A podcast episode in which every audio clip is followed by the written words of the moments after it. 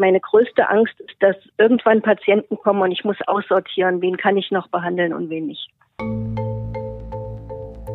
Ich bin Luis Klamroth und heute spreche ich mit einer Ärztin über die Angst vor der Entscheidung zwischen Leben und Tod.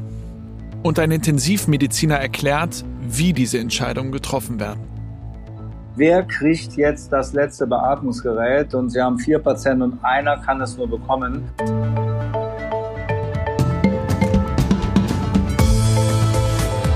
Das ist Klamroth Calling.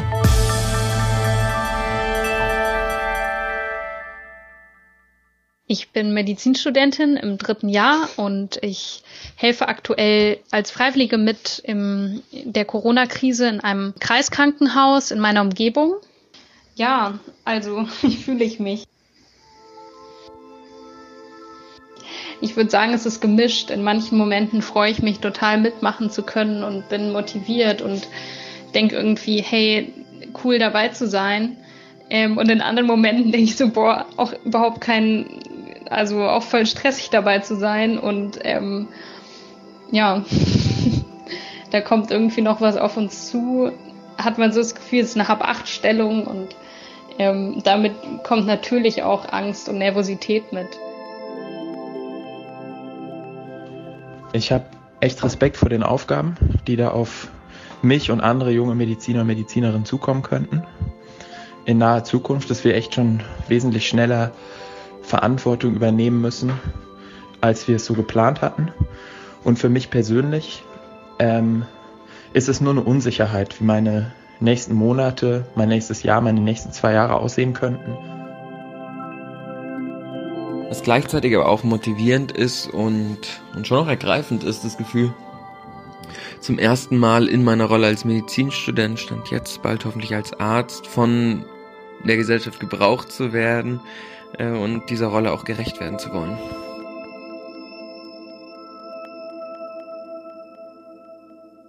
In den letzten Wochen haben wir mit ganz vielen Betroffenen aus den unterschiedlichsten Bereichen und aus den unterschiedlichsten Ländern gesprochen, die alle irgendwie von Corona betroffen sind. Aber mit einer ganz entscheidenden und besonders wichtigen Gruppe von Menschen haben wir bisher ja noch gar nicht gesprochen, nämlich MedizinerInnen im Einsatz. Und die Stimmen, die wir ganz am Anfang eben gehört haben, die hast du mitgebracht, Kate. Genau, das sind alles Töne und Aussagen von Studierenden, die jetzt auch mithelfen, weil im medizinischen Bereich gerade alles aufgestockt wird. Krankenhäuser bereiten sich vor, planbare Operationen wurden verschoben, Intensivbetten aufgestockt und alle sind bereit für den Einsatz. Für den Einsatz, wenn es dann richtig losgeht. Weil das Gefühl ist ja, und davor haben auch alle Angst, dass das jetzt hier gerade nur die Ruhe vor dem großen Sturm ist. Also wenn richtig viele PatientInnen auf die Intensivstation müssen und dann der Einsatz so richtig losgeht. Ähm, wir wollten wissen, wie fühlt sich das jetzt gerade an auf so einer Intensivstation und deswegen haben wir mit einer leitenden Oberärztin gesprochen, ähm, Dr. Schlichter aus dem Klinikum in Eisenach. Luis Klamroth. Hallo, Frau Schlichter. Hallo, jetzt klappt's. Ich habe überhaupt nichts gehört. Ach so, okay, super. Jetzt sind wir. Nee. Jetzt, jetzt. Ich, ich habe nichts gehört. Es war einfach gar kein. Gar ah, okay. Nichts. Jetzt habe ich gesagt, jetzt rufe ich zurück. Super, nee, jetzt hören Sie mich aber gut, ja? Jetzt höre ich gut, ja. Jetzt ist es überhaupt kein Problem. Super. Fangen wir vielleicht mal vorne an. Als Corona vor ein paar Monaten ähm, sozusagen in die Welt getreten ist, wir die ersten Bilder aus China ja. gesehen haben, haben Sie da schon eine Vorahnung gehabt, das könnte auch auf uns zukommen? Überhaupt nicht. Ich muss ganz klar sagen, ich habe zu denen gehört, die gesagt haben, die sollen nicht so ein Theater machen, das ist nicht schlimmer als eine Grippe. Mhm. Habe immer die Zahlen verglichen, habe gesagt, an Grippe sind schon viel, viel mehr Leute gestorben. Ich habe das am Anfang nicht für voll genommen. Und wann war dann der Zeitpunkt, als Sie gemerkt haben, uh, das ist was ganz anderes als eine normale Grippe? Ja, ich würde sagen, nachdem das so eine Woche dann in Deutschland losging, habe ich mich dann zunehmend auch mehr damit befasst, habe viele Podcasts gehört, habe als Ärztin natürlich auch die medizinischen Veröffentlichungen versucht zu lesen, mhm. habe dann irgendwann gedacht, oh, so wie ich das eingeschätzt habe, ist es nicht. Mhm. Und habe dann auch innerhalb meiner Familie gesagt, also es geht gar nichts anderes, als dass wir das jetzt mitmachen, was die Regierung vorschlägt, uns daran halten. Weil meine größte Angst war einfach, dass das passiert, was in Italien oder Spanien passiert im Krankenhaus, dass wir das nicht mehr bewältigen können. Das waren ja Bilder aus Italien, äh, die waren wirklich unfassbar schrecklich. Vor allen Dingen natürlich auch die Bilder aus den Krankenhäusern. Genau. War da bei Ihnen ähm, auch kurz eine Angst, dass in Ihrem Krankenhaus solche Bilder entstehen könnten? Also die Angst war auf alle Fälle da. Ich habe zu der Zeit schon gewusst, dass wir ein Gesundheitssystem mit deutlich mehr Betten haben, ja, und mhm. mit deutlich mehr Beatmungsgeräten. Aber nichtsdestotrotz habe ich die ganze Zeit gesagt, meine größte Angst ist, dass irgendwann Patienten kommen und ich muss aussortieren, wen kann ich noch behandeln und wen nicht. Das war für mich die Horrorvorstellung persönlich. Das kann ja immer noch passieren, also so eine Triage. Das kann immer noch passieren, definitiv. Und ich habe auch gute Bekannte, die Kontakt zu Frankreich haben. Und die haben mir geschrieben, die Triage sah dort so aus, dass Patienten über 70 oder mit Diabetes oder mit einem Body Mass Index über 30 nicht mehr beatmet werden. Boah. Und das hat mich schon geschockt. Können Sie sich das überhaupt vorstellen, wenn Sie solche Entscheidungen treffen müssen? Nein, es ist furchtbar. Aber auch furchtbar ist für mich tatsächlich die Idee, dass es in Deutschland nicht so gesagt werden wird, über irgendein Alter kann man nicht mehr beatmen oder die sagen ja ganz klar, es ist eine individuelle Abwägung, ja. Es gibt ja diese, diese Triage-Ideen schon und mhm. die sagen, am Ende muss es der Arzt selber entscheiden, weil es ist eine individuelle Entscheidung. Und davor habe ich eine Wahnsinnsangst. Und egal, wem man da nicht mehr beatmen könnte, das wäre einfach schrecklich. Eigentlich wäre es Ihnen lieber, hätte man allgemeingültige Empfehlungen, nach denen man sich dann richten muss, aber. Ja, ich denke, wenn es wirklich so wird, ja dann könnte ich zumindest sagen, ich habe das nicht entschieden. Mhm. Ja, also ich habe Angst vor dieser Entscheidung. Das muss ich klar sagen. Sie sind eine leitende Oberärztin im äh, Klinikum in Eisenach. Wie ist denn die, ja. die derzeitige Situation in der Klinik? Also die ist eine Mischung, angespannt, das, was immer gesagt wird, Ruhe vor dem Sturm. Wir haben inzwischen beatmete Corona-Patienten vier gehabt und nicht beatmete, glaube ich, zwei oder drei. Aber wir haben bis jetzt definitiv ausreichend Betten. Wir haben unsere Bettenkapazität von 15 auf 29 erweitert. Und die anderen Abteilungen, das wissen Sie ja, das ist so, wie es überall gesagt wird, werden eigentlich für die geplanten Dinge einigermaßen leer gehalten. Ja, man nimmt nur die Patienten auf, die unbedingt sein müssen. Irgendwelche geplanten Operationen werden zum Großteil verschoben. Und insofern sind viele Stationen im Augenblick auch leer. Mhm. Und alle warten, was kommt. Rechnen mit dem Schlimmsten und hoffen das Beste, sage ich immer. Gibt's, äh, fühlen Sie sich denn gut vorbereitet? Tja, das ist eine schwere Frage. Also ich denke, deutlich besser als in Italien, ganz sicher. Mhm. Ob das alles ausreicht, das weiß ich nicht. Und da habe ich zwei Befürchtungen. Die Materialdiskussion, ja, die ja nun deutschlandweit überall ist, ja. Und das Wissen, wir müssen die Leute natürlich auch behandeln, wenn die Schutzkleidung nicht mehr reicht. Das ist das eine. Und dann habe ich auch Angst, Beatmungsgeräte und Intensivbetten, das ist gut. Aber wir brauchen ja auch das Personal. Und wenn ich mir vorstelle, dass dann vielleicht viele Ärzte, Krankenschwestern sich auch selbst infizieren, die sich damit auskennen, dann weiß ich nicht, ob wir gut vorbereitet sind. Ich hoffe es. Hat man als Ärztin jetzt zu Corona-Zeiten so eine Art Gemeinschaftsgefühl mit hm, Ärztinnen äh, in ganz Deutschland vielleicht, dass man gemeinsam äh, gegen dieses Virus kämpft? Ich habe das. Ich wundere mich immer, dass viele Dinge offensichtlich vorher nicht zentralisiert waren, ja, dass man zum Beispiel gar nicht wusste, wo gibt es freie Beatmungsbetten, dass diese Register offensichtlich jetzt erst erschaffen werden. Mhm. Weil ich denke, das muss es unbedingt geben. Wir können das nur gemeinsam schaffen und wenn eine Klinik überfüllt ist, muss die andere natürlich helfen, anders geht's gar nicht. Wie geht's denn Ihren äh, Kollegen und Kolleginnen? Ist die Stimmung im Krankenhaus noch in Ordnung? Es ist sehr, sehr unterschiedlich. Es gibt welche, die gehen ja äußerlich zumindest relativ gelassen damit um. Und es gibt auch welche, die haben wirklich schlimme Angst. Also ich versuche eigentlich immer wieder auch die Assistenzärzte, sage ich mal, zu beruhigen, zu sagen, wir müssen das jetzt gemeinsam schaffen, wir müssen durch, es gibt, gibt nichts anderes. Und ich kann natürlich als Arzt, auch wenn ich Angst habe, jetzt nicht sagen, ich gehe nach Hause, ja. Jetzt sind wir gefragt und ich, ich sehe mich jetzt auch in der Position, egal was passiert, wir müssen da durch. Frau Schlichter, ich wünsche Ihnen viel Kraft für die kommende Danke Zeit auch. und vielen Dank, dass Sie mit mir gesprochen haben. Mit Frau Schlichter will ich jetzt echt nicht tauschen. Nee, auf gar keinen Fall. Also jetzt solche schwierigen Entscheidungen zu treffen, Respekt. Und für genau diesen Fall, der ja in Spanien und Italien schon eingetreten ist, dass sich Ärztinnen und Ärzte entscheiden müssen, wen behandeln sie noch und wen nicht, da gibt es auch jetzt schon in Deutschland Vorbereitungen und Empfehlungen.